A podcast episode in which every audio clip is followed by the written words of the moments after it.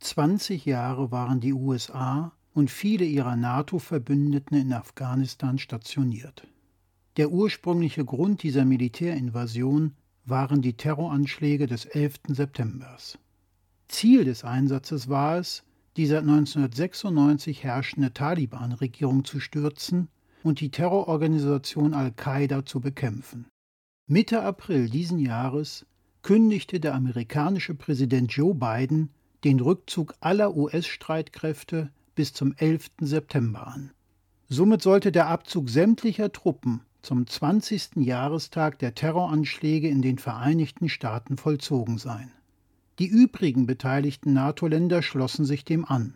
Ihnen blieb ja auch gar nichts anderes übrig, da sie nach dem Abzug der USA gar nicht genug Soldaten zur Verfügung hatten, welche sie in Afghanistan stationieren konnten, um die dortigen Aufgaben weiterhin zu erfüllen.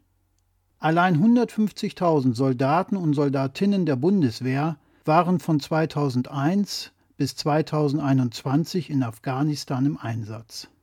Sie haben in dieser Zeit auf Familienleben, auf gemeinsame Weihnachts- und Osterfeste sowie auf Geburtstagsfeiern verzichtet. Sie haben ihre Gesundheit und ihr Leben riskiert. 59 von ihnen sind zu Tode gekommen, 35 von ihnen fielen durch Fremdeinwirkung. Nun, wo der Einsatz in Afghanistan beendet ist, muss die Frage erlaubt sein, wofür das alles? Was ist geblieben nach 20 Jahre langem Militäreinsatz in Afghanistan? Kurz nach dem Abzug der NATO-Truppen besetzten die Taliban mit den Worten Der Krieg in Afghanistan ist vorbei in Windeseile bereits am 16. August den Präsidentenpalast in Kabul und übernahmen wieder die Macht in Afghanistan. Der afghanische Präsident Ghani war wenige Stunden zuvor aus dem Land geflohen. Er begründete sein Handeln damit, dass er ein Blutvergießen vermeiden wollte. Die USA schickten kurzfristig noch einmal 6000 Soldaten nach Afghanistan, jedoch nicht um dem Land erneut zu einer Stabilität zu verhelfen, sondern einzig und allein, um die eigenen Leute zu evakuieren. Kurz und knapp formuliert, sowohl der afghanische Präsident als auch die USA lassen die afghanische Bevölkerung im Stich und überlässt sie ihrem Schicksal. Dieses Schicksal sieht folgendermaßen aus. Die Taliban werden ein islamisches Emirat Afghanistan ausrufen. Die Scharia wird wieder eingeführt. Den Frauen werden so gut wie alle Rechte entzogen. Unter anderem müssen sie wieder Burka tragen.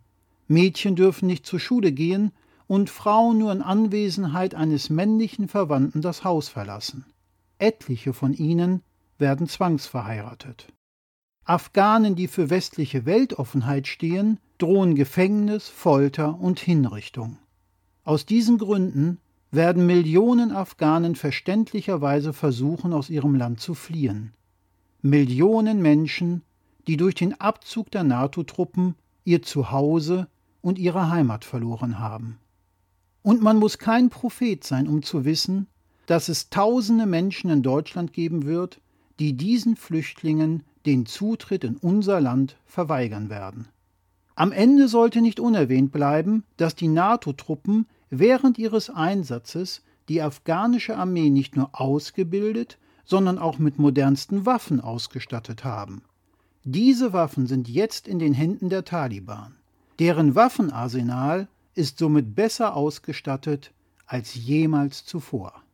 Einige dieser Waffen sind in Deutschland hergestellt.